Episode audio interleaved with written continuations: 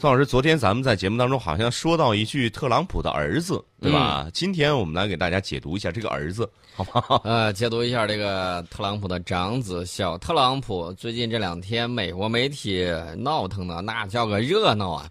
这个美国总统特朗普的长子小特朗普十一号的时候公开了一批这个电子邮件，然后整个美国就变成了一个怎么说呢？就成了一锅粥。对，主要指他的媒体啊。这算是坑爹吗？呃，我觉得这个应该不算吧，但是被这个美国媒体抓住小辫子了。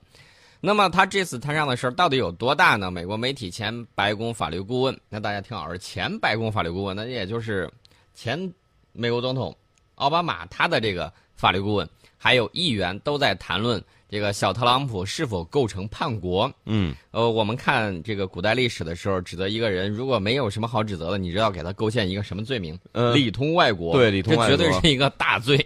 所以呢，我们看到美国现在也开始玩这一手了。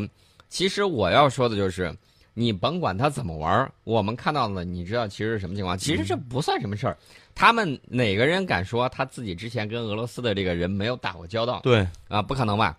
然后呢，这个他们就拿着这个，好像是，是不是他叛国呀？最起码给大家一种什么感觉？这个里头，不管你是否清白，肯定有事儿，不然的话怎么会无风起浪呢？要达到这样的这种效果，所以呢，我们就看到美国现在非常的折腾。我我跟你说一下，这个美国的这个媒体都都说点什么话啊？比如说，这个《华盛顿邮报》就说了，判法律对叛国的定义是有意排除了多种多样的政治攻击，比如对政府的批评。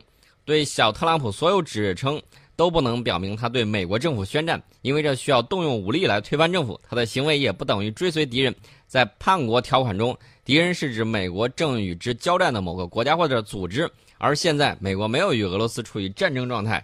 这是《华盛顿邮报》，所以这个罪名还扣不上去啊。这个《华盛顿邮报》是这个表态的，然后《纽约时报》就比较。怎么说呢？就比较贼忒兮兮的。你知道他说什么？他说特朗普会不会牺牲儿子保全自己？人家还没事儿呢，你就牺牲儿子保全自己，这事儿我觉得这个这是直接给人顺水推一把啊！以后特朗普你就这么干啊？嗯嗯，这个问题我觉得是相当的不靠谱。就等于说人家站到楼边上还没咋地的，上去就给人家来来来了一脚。所以说呢，这个文章就呃用这个春秋笔法说，目前没有证据显示特朗普知道这次会面。不过有时候落下的苹果不会离树很远，意思就是，嗯，你看见没有？既然这个事儿出来了，绝对不是空穴来风，对，肯定是有根据的，对对吧？反正呢，就往这个特朗普身上扯，然后人家还继续打比方说，苹果看上去要比树晦暗许多，嗯，有时候呢，苹果必须扔到车轮之下，以便大树和其他最重要的枝干不会倒落在地上，被民主党人劈了当柴烧，这是小唐纳德的果报啊！这是《纽约时报》这么写的，你看看啊，春秋笔法相当的杀人诛心呐。这个媒体显然是不站在特朗普这一边的啊。英国的《卫报》上去也泼了一把油，你说跟他八竿子打不着的事儿，对不对？对。英国《卫报》说，这个这种情况很像小特朗普的这个自我阐述。呃，美国很多媒体就引用这个选举专家的话说，小特朗普可能已经违反。大家听好了，可能已经违反，可能你。到底违反没有违反？人家说我说了可能啊，只是这种可能性不一定代表有，不一定代表没有。对，然后说违反了这个选举财务法，涉嫌欺诈国家。这纽约杂志说，小特朗普命运转折，成为通俄门被调查主角。呃，现在大家就知道了，这个特朗普把美国媒体得罪的有多狠。美国这个这个暗中的这个第四权力，对特朗普有掐的有多么起劲儿。那么我们知道，特朗普跟那个谁特别不对付，CNN 对，说 CNN 全都是假假新闻。嗯，那么 CNN 呢，公布了一个这个特朗普通俄最新的一个视频，然后特朗普说媒体这是政治陷害，然后这个白宫发言人也表态了，说有关小特朗普叛国的指控很荒唐。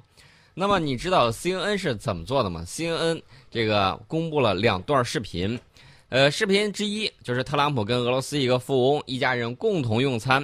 那么后者呢是这个后者的家人，叫那个我们昨天提到那个艾米，嗯，他是通俄门中提到的重要的线人。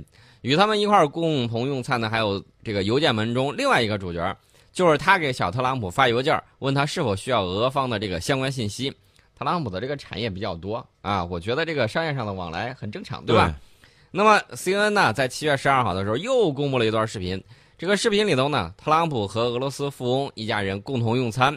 然后呢，他说这个富翁这这一家啊，跟普京有一定的联系，呃，属于这种生拉硬套啊，你肯定是有关系的，对不对？对你按照逻辑上讲，这个任何八竿子打不着的人，中间通过三个人都能互相认识。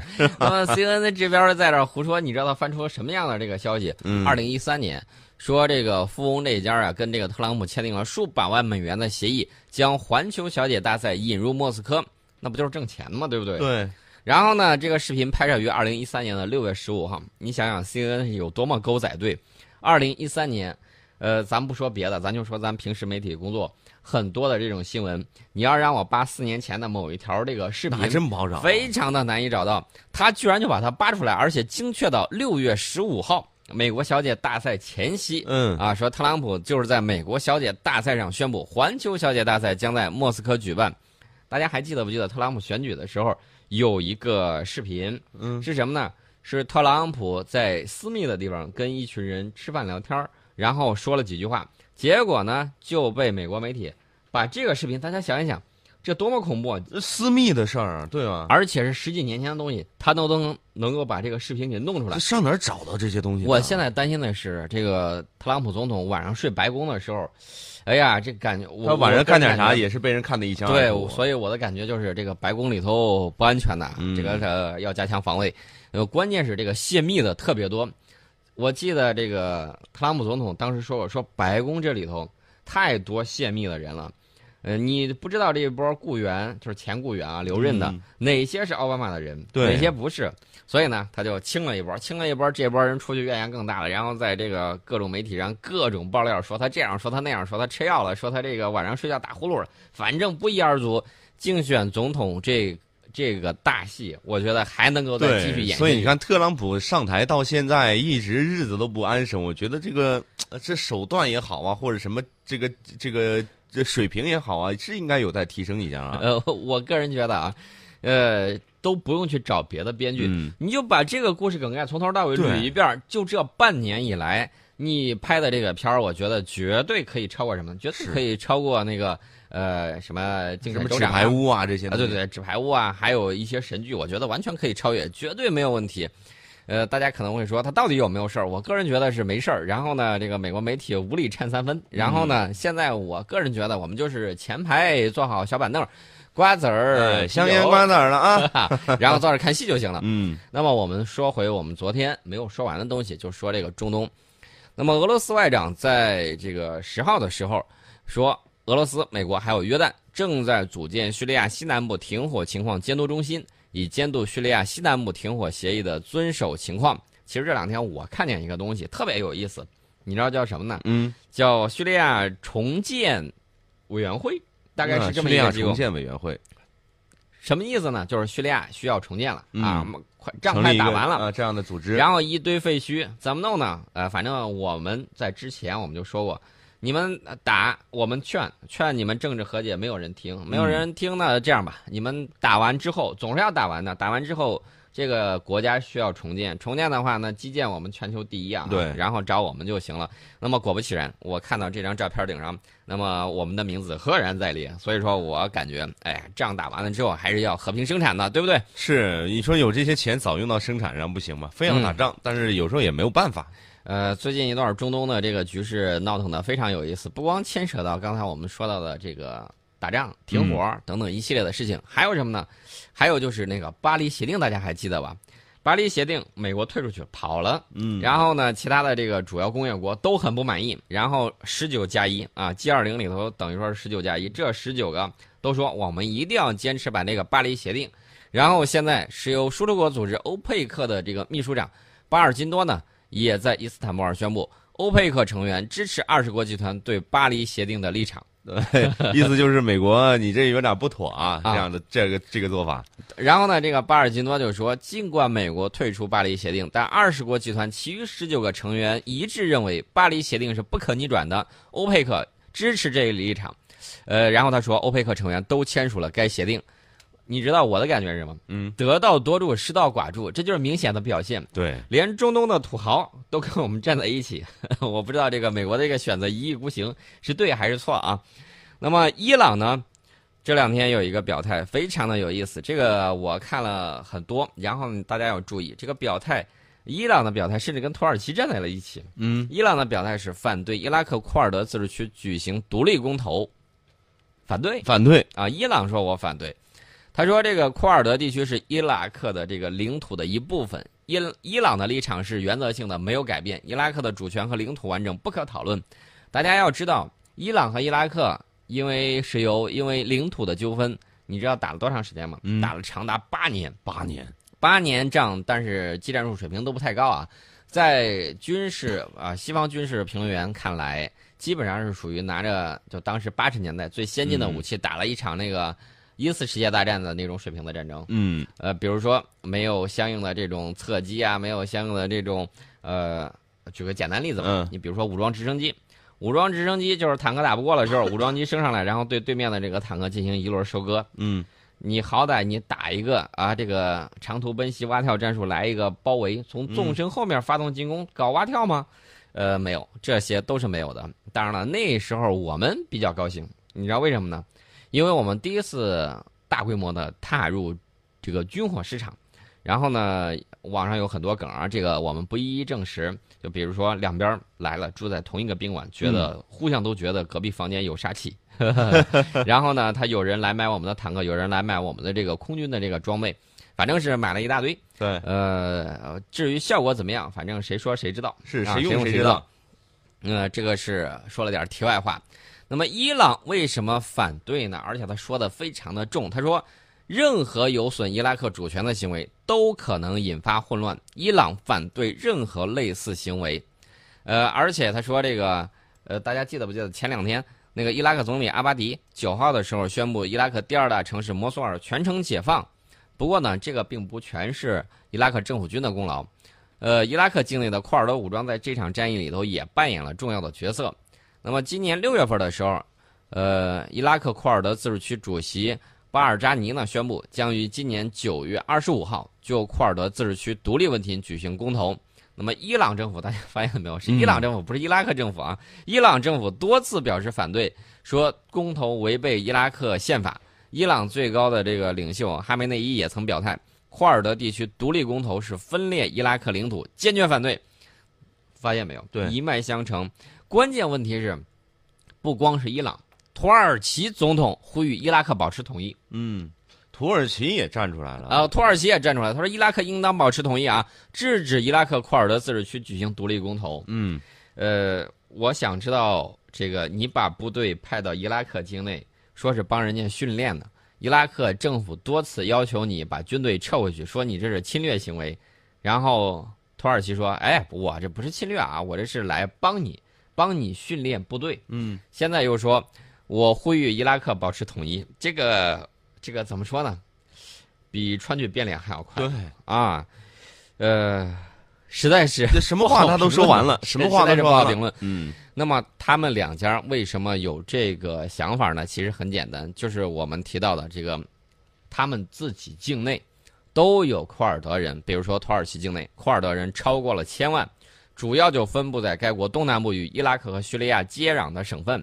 那么从二零一五年七月以来呢，以独立建国为目标的库尔德工人党活动非常的频繁，多次与土耳其的武装部队发生交火，迄今为止已经造成了六百名军人和警察的死亡。呃，除了这些之外，一呃，我记得是土耳其，土耳其找着美国说，当时关系还不错嘛，说你这样，把这个库尔德工人党武装给我列入恐怖分子名单，然后呢，我在国内随行的是反恐作战。然后呢，美国当时跟他关系好嘛，也就同意了。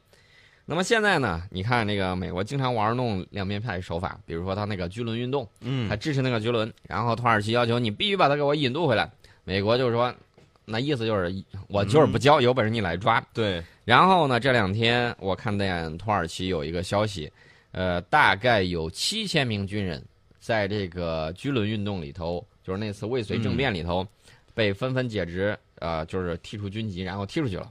除此之外，还逮捕了好几万人，啊，这是土耳其的政局的这么一个变化。另外呢，土耳其总统和外长在九号的时候，呃，会见了这个美国国务卿蒂勒森，呃，他们当天晚上举行了一个闭门会谈。具体是什么样的情况？呃，情况呢？我看到这个土耳其的这个通讯社的报道是，呃，讨论呢叙利亚局势最新的进展、反恐以及卡塔尔断交危机等等问题，但是双方前后都没有向媒体记者发表任何声明。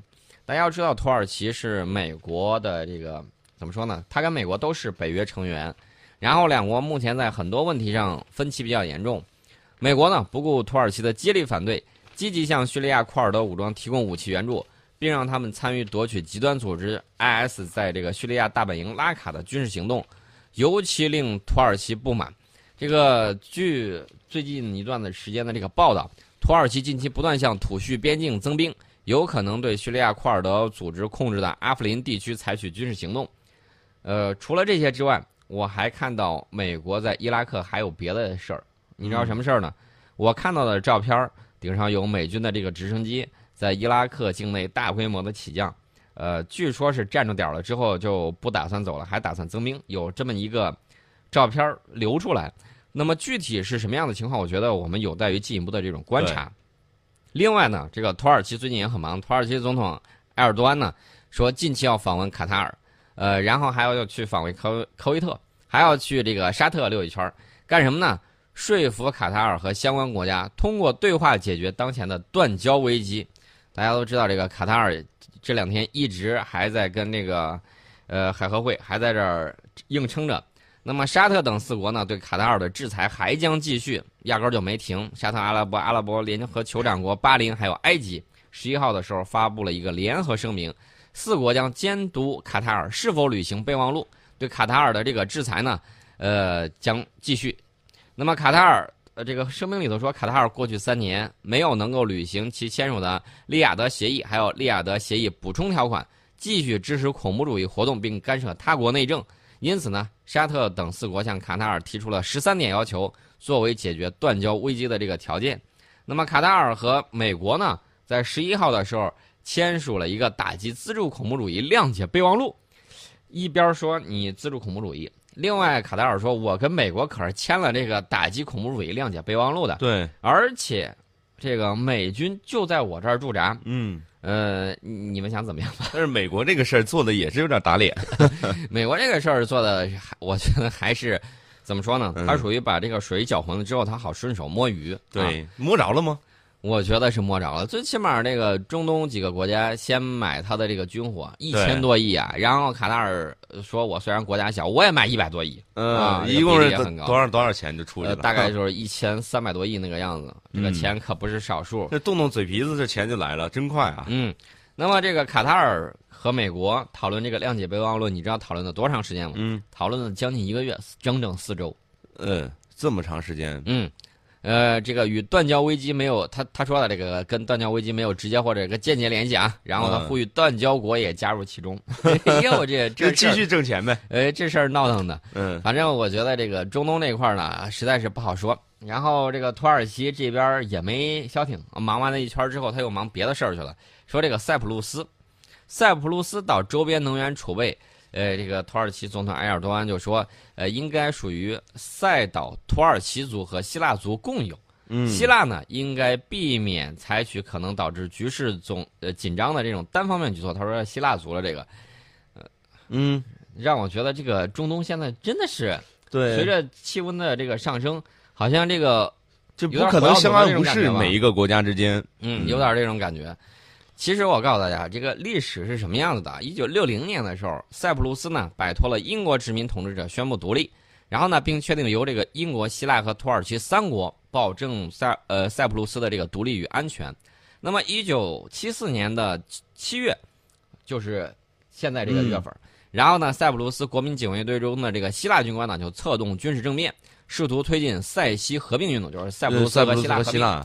然后呢，土耳其以保护当地土族居民为由出兵干预，并且控制了北部约占全岛三分之一的这个区域。一九八三年呢，土族宣布成立北塞浦路斯土耳其共和国，但是仅得到了土耳其一国的承认。联合国在塞岛长期驻扎有联合呃这个维和部队，嗯，并且一再斡旋西土两族领导人进行这个统一谈判。对，所以现在还是你说有争议吧？呃，确实有一些。反正我就呃，我们展示的就是这个世界并不太平啊。对啊，很多事儿都在这儿纠结着。我们在半点不好时把广告之后，给大家说一下这个美国议会为什么讨论禁售土耳其 F 三十五。